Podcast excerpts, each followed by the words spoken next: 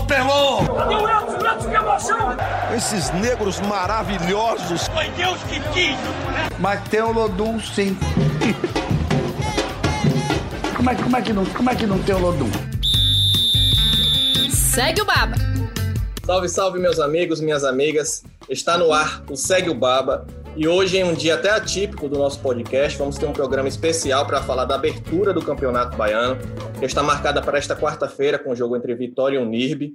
Então vamos começar o programa recebendo um convidado especial, o técnico Jonilson Veloso, treinador do Jacuipense, único clube do interior do estado que disputa a Série C do Campeonato Brasileiro e candidato a ser uma das forças no Campeonato Baiano. Tudo bom, Jonilson? Seja bem-vindo. Tudo bem, Tia Juan. Tudo tranquilo. Estamos aí, sabemos que o campeonato está para começar. Esses, essas semanas né, de preparação, nada mais agora do que a última semana, estamos entrando em preparação para estar tá dando início à competição que é o Campeonato Baiano. Isso mesmo. E para bater um papo comigo com o Jonilson, está meu colega de GE. Globo, Tiago Pereira. Tudo certo, Tiago? Tudo tranquilo, Juan. Estou aqui na Labuta. O Campeonato Baiano vai começar. A gente fica ansioso por esse momento, afinal, acompanhamos muitos jogos bem de pertinho né, bem de pertinho esse ano, não por causa da pandemia, é, estádios continuam vazios, mas é uma competição que todo mundo anseia, né? A gente pode ver jovens valores sendo revelados por aqui pela Bahia, é um campeonato muito interessante. Exatamente. Jonilson, eu gostaria de começar falando sobre os seus números pelo Jacuipense. Jonilson, para quem não sabe, é o terceiro técnico do Bahia com o trabalho mais longevo atualmente. Ele está desde novembro de 2017 no comando do Jacuipense. Só tem menos tempo que o Renato Gaúcho, do Grêmio, que está no Grêmio desde setembro de 2016, e Vinícius Bergantin, desde junho de 2017 no Ituano. No Jacuipense, a maior conquista, sem dúvida, foi o acesso para a Série C do Campeonato Brasileiro em 2019, pela primeira vez na história do Jacuipense. O time conseguiu se manter em 2020 e agora vai para o terceiro ano na competição. No ano passado também, no Campeonato Baiano, conseguiu chegar até as semifinais da competição, a melhor campanha na história do Jacuipense. Jonilson, queria que você começasse falando se olhando para trás, aquele profissional que assumiu o Jacuipense em 2017, imaginava-se ter toda essa longevidade toda na frente do clube e se ela ajuda a explicar os bons números que você tem atualmente. É, é estou indo para o meu quarto ano, né? É, se eu falar para você que eu esperava esse tempo todo na equipe, diante, à frente da equipe da Jacuipense, estaria mentindo. Porque até mesmo nós sabemos que a vida de treinador no Brasil não é fácil. Né? Treinador ele vive de resultado Jacuipense, por ser um time pequeno, a, a filosofia do clube, ele é a diretoria nova que passou a assumir, né? O grupo que passou a gerir a Jacuipense, eles já tinham essa ideia, né? Mas a gente sabe que muitas coisas ficam no papel e o resultado final não tem jeito. Tem que, você tem que dar resultado, senão acaba você não ficando. Só que pelo planejamento que a equipe é que a diretoria, os gestores traçaram, a gente comprou a ideia, a verdade é essa, e cada ano tem suas metas né, traçadas, e a gente sempre correndo atrás dos objetivos para a gente estar tá conquistando. E graças a Deus vem dando certo, né? É, a cada ano, por mais que a gente não chegue a uma final, a gente não, não, não ganhou um título ainda, mas a cada ano a gente vem colocando né, é, nossas ideias é, vemos atingindo também os objetivos, tipo, ah, Jacuipense nunca tinha ganho vitória no Campeonato Baiano, aí vai lá ganha.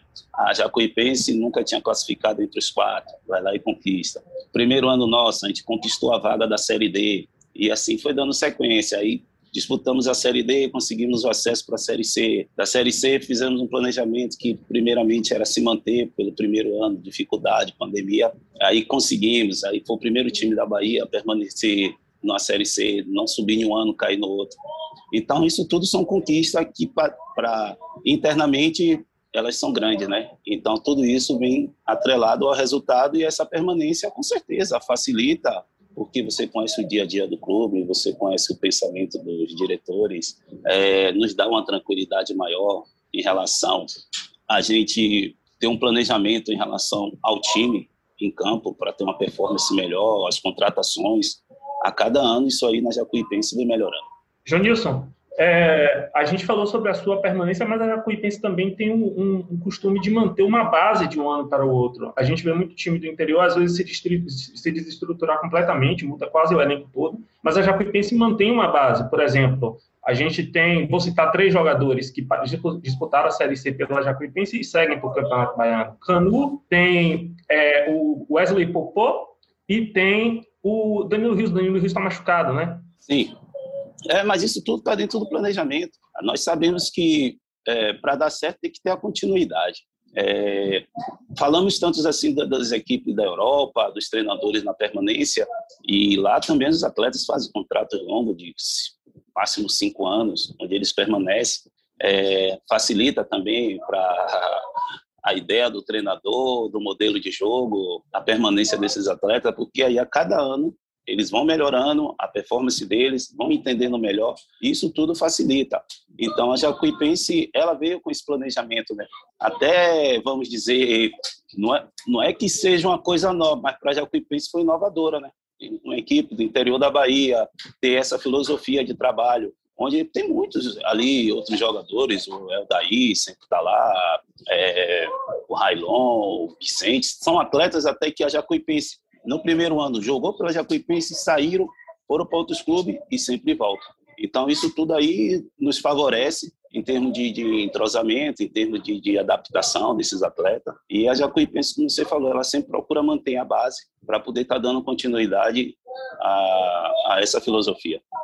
Tiago já começou a falar sobre o elenco. Eu queria também que você falasse sobre esse elenco experiente que você tem, né? Você tem um Canu, você tem um Danilo Rios, tem um Dinei, o atacante também, que é é, é, é, experiente, com longa história no futebol. E também essa semana a gente viu imagens do Adriano Michael Jackson treinando com o elenco do Jacuipense. Eu queria que você falasse sobre esse elenco experiente, se é uma, uma estratégia para ter uma, uma equipe mais rodada nessas competições. É, na verdade, assim, são quatro anos à frente da equipe. Ao longo disso, nós viemos aprendendo, estamos aprendendo, na verdade.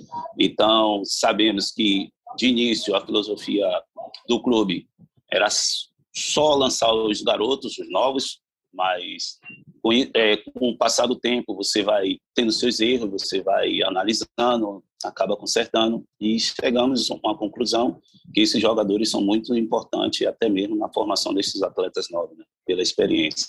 Então a Jacuipense tem esse cuidado, acaba mesclando. Eu posso te falar que trouxemos também um zagueiro Alisson, Alisson tem 32 anos, eu, se eu não me engano. Mas também temos no elenco um de 17 anos, zagueiro de 17 anos. Então, essa mescla aí, temos trouxemos um goleiro Cajuru, Alexandre Cajuru, que estava no CSA, é, o Vitor, com a experiência dele, retornou o Marcelo, que era do clube, foi emprestado, mas temos um de 19 anos, o quarto goleiro. Então, nessas posições, hoje, quem joga de lateral direito é o Railan. Railan tem 20 anos. Lateral esquerda tem um Haddad, de 34 anos. Trouxemos o Djavan, que tava, jogou futebol baiano, mas há nove anos em Portugal. O Djavan com 31 anos, com a sua experiência. Mas quem está jogando é o Vicente, que é cria da base, jogador revelado pela Jacuipense, que tem 24 anos. Então tem essa mescla. Tem um atacante, o Dinei, 37 anos. Aí trouxe o. Tá para acertar agora com o Adriano, né? Essa experiência, mas temos o Popô, que é, é, é cria também do clube. Temos outros jogadores 2003 que está inserido no processo. Então, nós entendemos que essa mescla faz muito bem para a formação desses atletas e muito bem para o que a Jacuipense pensa em torno do futebol. E antes de, do Thiago, só para completar, Thiago, eu queria que você falasse um pouco sobre o Adriano mesmo, o que é que você enxerga de, de interessante em contar com ele na competição, e também a, per, a perda do Rafael Bastos, que anunciou a aposentadoria, o que, quanto a equipe perde sem ele. É isso, o Rafa era uma liderança positiva, muito positiva para o nosso clube. É, eu fui pego de surpresa, que ele começou a pré-temporada super motivado, e chegou uma manhã, treinou, a, a, parte da tarde já não foi mais, aí sumiu, falou que estava resolvendo os problemas, depois veio, começou a falar, eu cansei, acho que chegou o momento de eu fazer outra coisa, a motivação perdi, então vou pensar melhor e a gente deu esse tempo para ele e depois ele anunciou que ele mas foi uma perda grande por, pela liderança do Rafael. O Rafael era daquela figura que jogando a gente sem comentários, craque de bola, sabe? Os movimentos que ele fazia, as coisas que ele fazia em campo impressionava todos nos treinamentos, nos jogos e liderança positiva em relação aos, mais novos, sempre chamando, aconselhando. E ele tinha uma coisa muito boa assim que os mais novos aprendia era a, a gana de vencer, muito competitivo. Em um treino, o Rafael ficava louco, brigava com todos quando perdia. Isso aí os mais novos foram percebendo que não estava ali só por estar, né? Tava ali um cara que, poxa, rodou o mundo aí, é, futebol deu uma maior tranquilidade da parte financeira na vida dele. Estava ali na Jacuipense, ao lado de muitos que não tinha ainda, que não sabem nem o que é futebol, na verdade. A, a liderança positiva que ele passava para esses garotos era uma coisa formidável. Então a gente teve uma grande perda aí com o Rafael, mas enfim, a gente a gente deseja a ele boa sorte, não sei o que é que ele ainda vai fazer, tomara que ele opte em dar seguimento no futebol, que eu acho que vai ser uma coisa boa, e as portas lá estão abertas. É, o Adriano Michael Jackson, pela mesma forma, é um jogador com uma qualidade muito grande, sabe? É, Para quem não conhecia, até ficava abismado assim, que achava que era só aquele jogador que só corria, então achava que era aqueles aquele jogador que só corria, mas não, tem uma qualidade muito grande. E é um jogador que está querendo, né? Um jogador que está lá, você vê que mesmo sem contrato, vai lá, se dedica o máximo, treina. Então, eu acho que se ele vier acertar conosco, vamos. Perdemos um grande jogador, mas de contrapartida estamos ganhando outro excelente jogador. É, é interessante, né, Junilson, como a Jacuipense ganhou esse status de ser um, um clube em que jogadores experientes se sentem à vontade de atuar aqui no estado. É, é, jogadores que passaram por Bahia Vitória, vocês têm Canu, vocês têm o Dinei, vocês têm o Rafael Bastos, existe agora a possibilidade de ter o Michael Jackson, Marcelo Nicásio também já defendeu a Jacuipense. É, é um, um, um, você acha que a Jacuipense está seguindo o caminho para ser uma terceira força do futebol? Eu acredito que sim, Thiago. É, o planejamento da Jacuipense, claro, sempre com os pés no chão, a gente vai subindo degrau a degrau. A gente sabe que os resultados são importantes para estar tá consolidando isso. Somos hoje considerado né, a terceira força, a, tendência é permanecer. E a Jacuipense ela tem um planejamento legal, como você falou, ela acaba atraindo esses atletas de grande nível que atuam muito Bahia, Vitória, outras equipes também no Brasil que são jogadores da terra e eles optam ficar na Jacuipense. A gente agradece, primeiramente, e dá continuidade a isso. Eu acredito que a Jacuipense ela tem tudo para esse ano, né? Ela ser mesmo consolidada como a terceira força do Campeonato Baiano. Pois é, e eu queria agora que você falasse um pouco sobre o Campeonato Baiano em si mesmo, analisando seus, seus rivais, né? O Vitória vai vai para a competição com a equipe principal, né? Diferente do ano, do ano passado, quando jogou com o time de aspirantes, vai para a equipe principal. O Bahia vai jogar com o time de aspirantes e tem todas as forças do interior. No ano passado, o Atlético de Alagoinhas foi finalista da competição. Como é que você analisa essa competição que tende a ser mais complicada com vitória com a equipe principal? Assim, todo ano nós sabemos que o Campeonato Baiano é um campeonato que ele é muito equilibrado. É, esse começo é, é, um campeonato atípico, onde todos tiveram que se adaptar pela nova fase é, que estamos passando, referente à pandemia. É, termo de, é, de preparação foi curto, não tem data. Para você ter uma ideia, o Campeonato Baiano, para a gente, começa dia 21, a gente já jogamos dia 24, depois jogamos no domingo, depois jogamos dia 4, então são quatro jogos em duas semanas a gente não tem tempo mais para treinar, somente para ajustar. Eu acredito que a partir da quinta rodada, acho que já deve desenrolar é, os times que vai estar tá brigando realmente para estar tá entre os quatro. Mas nesse começo é um, é um campeonato muito equilibrado. O Vitória mesmo com o sub-23, time principal, o Vitória sempre é favorito. A gente não pode negar isso. É um clube, um clube grande do Nordeste do Brasil. Daqui não é diferente. O Bahia também, mas a gente fala assim, ah, o time de aspirante, mas o Bahia vai e faz investimento alto também. O investimento do time aspirante do Bahia é, é maior até do que muitos times do interior.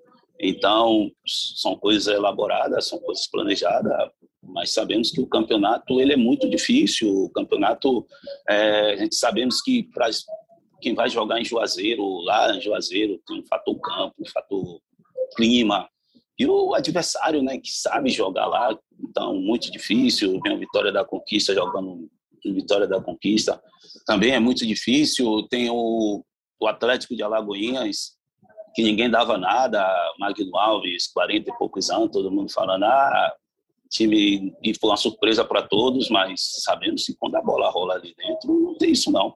O campeonato, como eu sempre friso, é muito equilibrado, muito parelho, então eu, eu acredito, mais uma vez, que vai ser esse campeonato aí com essa dificuldade e aí no final nós vamos ver quem vai estar entre os quatro disputando essa final.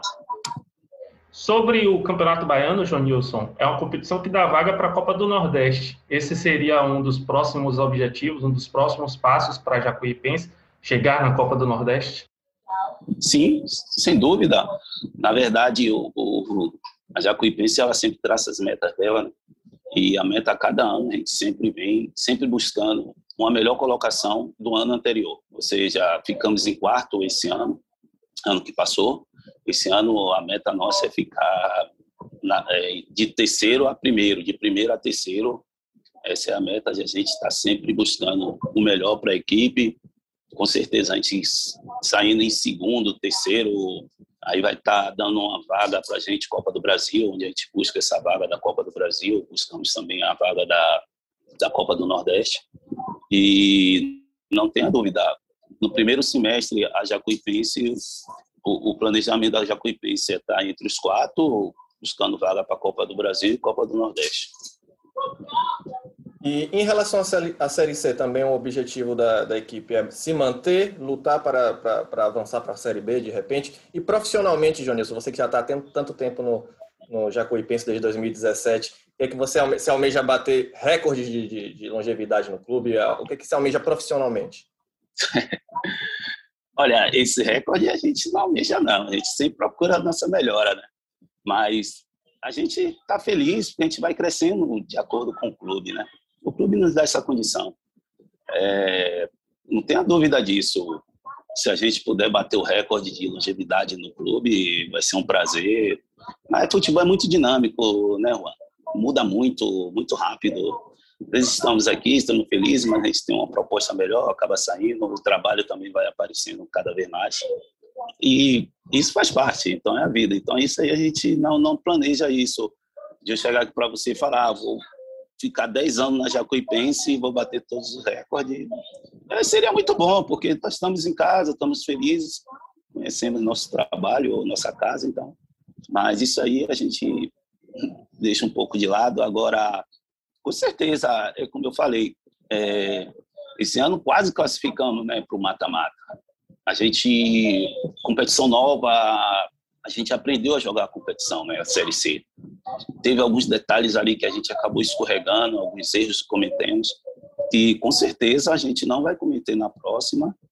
E o, o intuito é esse: a gente entra numa competição. O máximo que eu posso conseguir é ser o campeão.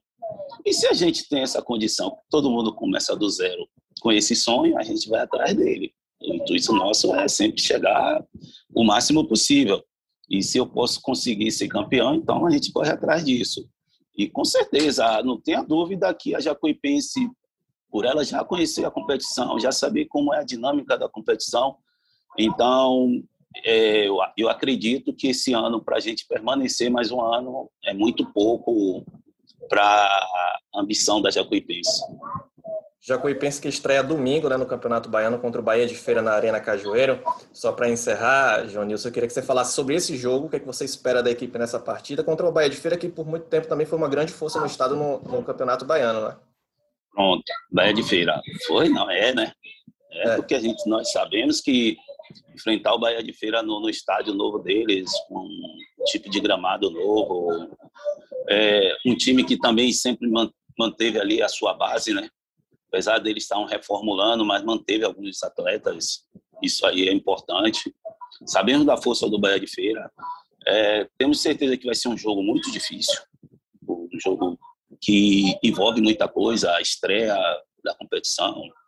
uma certa rivalidade que tem Bahia de Feira, Jacuipense, por serem de cidades próximas, e nos últimos anos ter travado uma batalha aí dentro dos campos, então estamos, estamos preparados, né?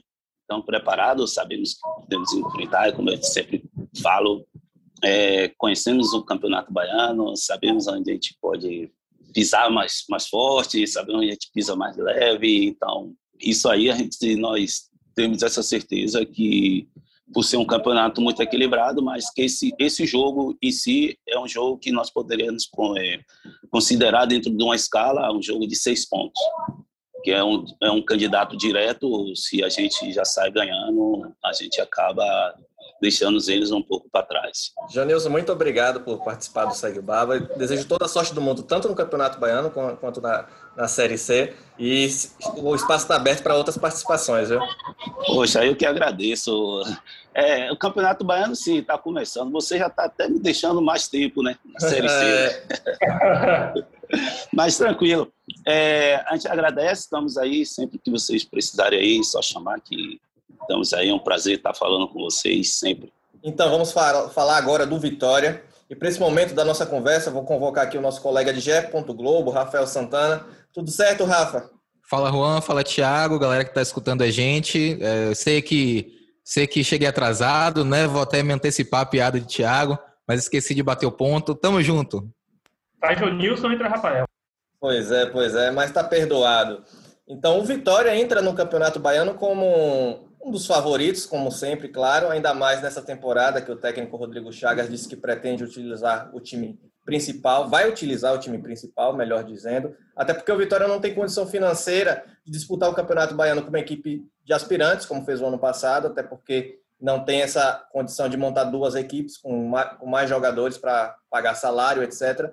Então, entra como uma das forças nesse Campeonato Baiano nessa temporada, que o Bahia novamente vai disputar com o time de aspirantes então, já começo perguntando a vocês, não é nada fácil, mas o Vitória, nesse cenário, com a equipe principal no Campeonato Baiano, que a gente sabe que as, as duas forças do Estado são as principais, são as maiores na competição, entraria como favorito diante desse cenário? Então, é, todo começo de estadual é aquela mesma história, né? Bahia e Vitória têm a obrigação de ser campeões, né? De, de chegar, um só vai ser campeão, né? Naturalmente, a não ser na edição de 1999 que foi uma decisão dividida, é, mas os dois têm a obrigação de chegar na final e sempre se fala que Vitória e Bahia têm a obrigação de ser campeão baiano. É, só que aqui a gente não está aqui para ficar disparando um monte de clichê, né? Vamos analisar a situação atual. A situação do Vitória é muito complicada, né? De financeiramente, é, internamente. E a prova disso é que o Vitória não chegou na, nas finais nas duas últimas edições do Campeonato Baiano, né? É, tanto utilizando o time principal quanto utilizando um time de aspirantes. Ano passado, o Vitória utilizou um time de aspirantes e aí na reta final, quando estava ameaçado ali, colocou alguns jogadores titulares, mas não foi suficiente para avançar a semifinal e caiu na primeira fase. Eu acho que esse time do Vitória vai ser uma incógnita porque ficaram alguns jogadores experientes importantes, como é o caso do Fernando Neto, do Wallace, do Ronaldo, que a gente já pode dizer que é um jogador experiente. É, o Alisson Farias também, mas ele está em pré-temporada, não vai estrear agora. E aí esses jovens que subiram são incógnita, né? Porque todo mundo que vivencia a realidade do Vitória fala que, esses jogadores têm qualidade, né? O Rodrigo Chagas foi o treinador deles na equipe sub-20, né? Fala muito do Juan Nascimento, do Gabriel Santiago, do Pedrinho, mas a gente precisa ver como é que isso vai se desenvolver, se desenvolver em campo, né? É muito é muito prematuro, né? É muito arriscado da nossa parte dizer que ah, essa, esse, esse time de jovens jogadores vai levar o Vitória uma bela campanha no Campeonato Baiano, porque a gente precisa ver como esses jogadores vão se comportar é, atuando com profissionais, né? O Bahia vai jogar com a equipe sub-23, com alguns jogadores até com certa rodagem, mas eu estou falando inclusive dos times do interior mesmo, times que utilizam jogadores experientes, que já têm a manha, que sabem os atalhos do campo e por mais que não tenham renome, eles têm bagagem para disputar esse tipo de competição. É, uma Jacuipense da vida, por exemplo, né, que vocês entrevistaram o Jonilson mais cedo, é um, um, um treinador que está no Jacuipense desde 2007, de, de 2017, é uma equipe muito forte. Eu acho que a gente precisa vai, vai precisar esperar um pouquinho para é, fazer qualquer tipo de observação sobre essa equipe. Vocês falaram do, do Bahia Sub-23, mas esse Vitória também tem uma carinha de, de Sub-23, né? O, o próprio clube destacou que relacionou 16 jogadores da base e se Claro, o Vitória estava impedido de, de, registrar jogadores até outro dia, quitou as dívidas, mas ainda não registrou nenhum reforço, é, perdeu muitos jogadores após o término da Série B, e aí, para compor o elenco, promoveu muitos jogadores da base. Então, você olha para o elenco do Vitória hoje e vê aquela carinha ali de sub-23, um monte de jogador de 20 anos, 19, 18. É, o Vitória entra como favorito, óbvio, porque é a camisa que representa o Vitória é, é um dos maiores clubes do estado, mas em comparação ao Bahia Sub-23, ele tem realmente algumas peças que despontam por já estar no, já estarem no clube há algum tempo. Wallace, Ronaldo, joga, Fernando Neto, jogadores que têm uma maior rodagem. Mas é um elenco também que tem bastante maturidade. É, em termos de comparação com o Bahia, eu não vejo um, um grande, é, é, uma grande vantagem para o Vitória. Acho que são bem parelhos. Pois é, é, a Rafa falou sobre as últimas campanhas do Vitória no, no, Campeonato Baiano. O time não vence a competição desde 2017, nos dois últimos anos acabou caindo na primeira fase, né? E também tem um outro ponto contra o Vitória, que é a pré-temporada muito curta. O Vitória teve oito dias de folga após a Série B e depois oito dias de treinamento até o jogo desta quarta contra o NIRB. É muito pouco tempo para Rodrigo Chagas trabalhar. E lembrando que ele, como o Thiago falou dos reforços, ele até o momento tem dois, né? Que é o João Pedro, o volante, o, que até já foi anunciado pelo clube, o atacante o Aníbal Vega, que vem do Palmeiras, ainda não foi anunciado, mas já treina no Vitória. Enquanto essa pendência de poder voltar a contratar não for resolvida, o Vitória não vai poder regularizar os jogadores e não vai poder utilizá-los. Então é basicamente uma equipe os remanescentes da temporada passada, com jogadores jovens que foram promovidos ao elenco profissional o sinal, o Rodrigo Chagas conhece a maioria, né? Rodrigo Chagas, que treinou o time sub-20 do Vitória por tanto tempo, conhece muito bem os jogadores com que vai trabalhar agora no grupo. E falando sobre esse elenco, quem vocês podem destacar desse time jovem do Vitória que pode brilhar no Campeonato Baiano? Eu lembro que terminou muito bem a Série B, o Samuel né, fez um gol no último jogo do Vitória, deve ser o atacante titular, até porque o Vitória não tem muitas opções para atuar como centroavante. Né? O Heron está voltando de empréstimo, mas eu acredito que o Samuel passou na frente dele, evidentemente, já estava aqui com o elenco profissional no final da temporada passada. Tem o Samuel e tem o Dudu, que se destacou também nos últimos jogos. O Dudu veio com, teve uma sequência, teve algumas oportunidades ao longo da Série B do ano passado, foi discreto na maioria delas, mas nos últimos jogos eu acho que acabou com mais, jogando com mais tranquilidade, principalmente quando o Vitória tinha uma situação até certo ponto mais tranquila no último jogo, por exemplo, que ele chamou atenção pelo toque refinado na bola, pela bola parada, qualidade na bola parada. São dois jogadores formados na base que eu destaco que podem se de, é, é ir bem no Campeonato Baiano. não vou falar dos mais experientes formados na base, como Ronaldo e Wallace, que eles nem contam mais, né? Um jogador que eu tenho muita curiosidade de ver, Juan, ver com sequência de jogos, é o Matheus Tenório. É, é um meio-campista alto, que tem um bom passe, tem um, um chute interessante de fora da área. Era um jogador que eu acho que o Vitória deveria aproveitar o Campeonato Baiano e dar mais bagagem, dar mais rodagem. Agora, jogador que eu acho que vai se destacar realmente é o Dudu. É um jogador que, como você frisou, ele chamou atenção nessa, nas últimas três rodadas da Série B. É, ele cobrou a falta do que originou o gol contra contra o Botafogo de São Paulo. É, é um jogador que eu acho que, como o Vitória não tem muitas peças, principalmente para o meio campo, ele vai ganhar uma sequência, a tendência é essa, e eu estou muito curioso para ver como ele vai corresponder. Eu espero que, que, que, ele consiga atuar bem, é um jogador que pode ter um, um futuro promissor.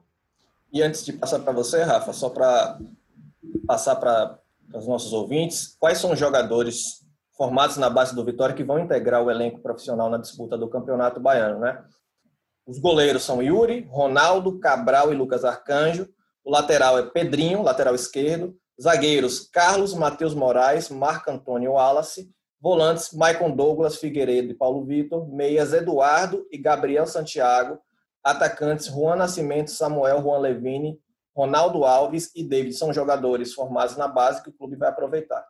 Já que vocês dois falaram do jogador que eu acho que é o que tem mais potencial para se destacar, que é o Dudu, eu vou destacar um jogador que não necessariamente vem da base do Vitória, mas que é jovem, que é o Aníbal Vega, porque eu gostei muito desse nome. Aníbal Vega é um, realmente é um nome que um nome de presença, né? É o nome que você fala assim, Aníbal Vega. Se ele der certo, vai ser uma maravilha. Mas é, brincadeiras à parte, eu, eu acho que vai ser que o Dudu é o que tem mais esse potencial para se destacar. É, e eu também chamaria atenção para o Yuri e para o Pedrinho, porque foram dois jogadores, o Yuri principalmente porque teve mais tempo, que demonstraram, acima de tudo, personalidade. O Pedrinho ele entrou no último jogo e ele demonstrou muita personalidade, né? Chamando o jogo, tentando, é, tentando drible. É, acho que pode ser um jogador para a gente ficar de olho. O Yuri teve essa, essa oportunidade, né? Quando os goleiros do Vitória acabaram não, não estando à disposição. Acho também que é, vale ficar de olho nele. E tem um jogador que todo mundo dentro do Vitória aposta, que é o Juan Nascimento. É, dentro de campo, quando as oportunidades que ele teve, é, ele ainda não conseguiu demonstrar. Só que quem está lá internamente do Vitória e quem acompanhava os jogos do, do Juan Nascimento na base, dizem que ele é um jogador promissor. Então eu destacaria esse, esses, esses três jogadores, acho que foram três, né, que eu falei. Destacaria esses três jogadores. E não há período melhor para o Vitória lançar esses jogadores que agora no Campeonato Baiano. Muitos foram lançados durante a Série B, a gente sabe que foi uma Série B muito sofrível do Vitória, lutando contra o rebaixamento. Então, para o próprio Dudu, que nós citamos mais cedo, foi muito difícil destacar no, diante de um cenário desse. E no Campeonato Baiano, com a pressão um pouco menor, embora o Vitória, claro, sempre entre para buscar o título, mas com a condição de ter maior tranquilidade para buscar os resultados, eu acho que o caminho está bem pavimentado para esses jogadores se destacarem. Mas falando de quem ficou, dos jogadores que o Vitória pretende renovar, quais as, as, as posições que vocês veem hoje como lacunas no clube? Né? A gente sabe que o Vitória quer manter o volante Matheus Friso e o meio atacante Thiago Lopes. São dois jogadores remanescentes da temporada passada que não renovaram o contrato até o momento, mas o Vitória busca a renovação desses dois jogadores. Mas também tem outras posições que estão carentes, mesmo com esses jogadores formados na base. Vou, para mim, por exemplo, eu acho que o Vitória, apesar de ter o Samuel, o Samuel, o Heron, precisa de um centroavante experiente para a disputa da temporada, principalmente para os jogos mais mais complicados. Acho que tem que ter um, um jogador para essa posição. E também um meia. Um meia, eu acho que o Rodrigo Chagas até concedeu entrevista nessa na última terça-feira, afirmando que o Fernando Neto vai ser esse meio que um maestro do meio campo do Vitória, que vai ser esse articulador da equipe no meio, meio campo. Mas o Fernando Neto não tem característica de meia, de camisa 10. E o Vitória não tem esse jogador. Tem o Dudu, o Thiago citou o Matheus Tenório, mas eu acho que falta também um jogador experiente para essa posição. Eu acho que de todas, acho que são as mais carentes nesse momento no Vitória. Vocês veem mais alguma? Eu até abri aqui o elenco que, que eu acabei fazendo para a gente cadastrar no nosso banco de dados.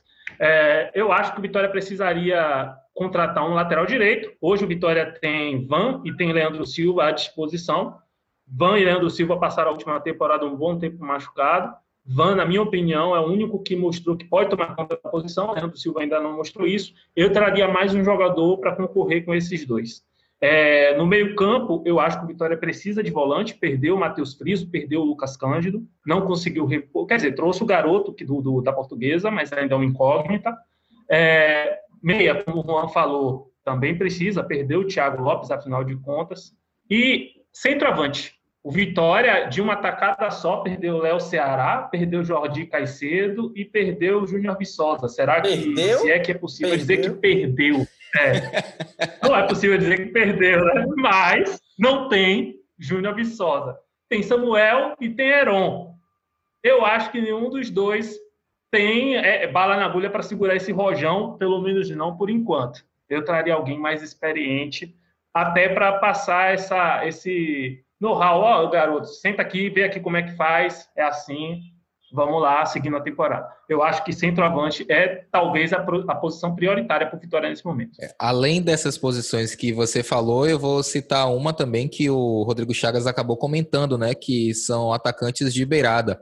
Porque o Vitória, eu não lembro qual foi a última vez que o Vitória teve um atacante de beirada driblador, aquele que vai na linha de fundo, é, aprovado, né? No, em 2019 tinha um Wesley, que foi o titular em...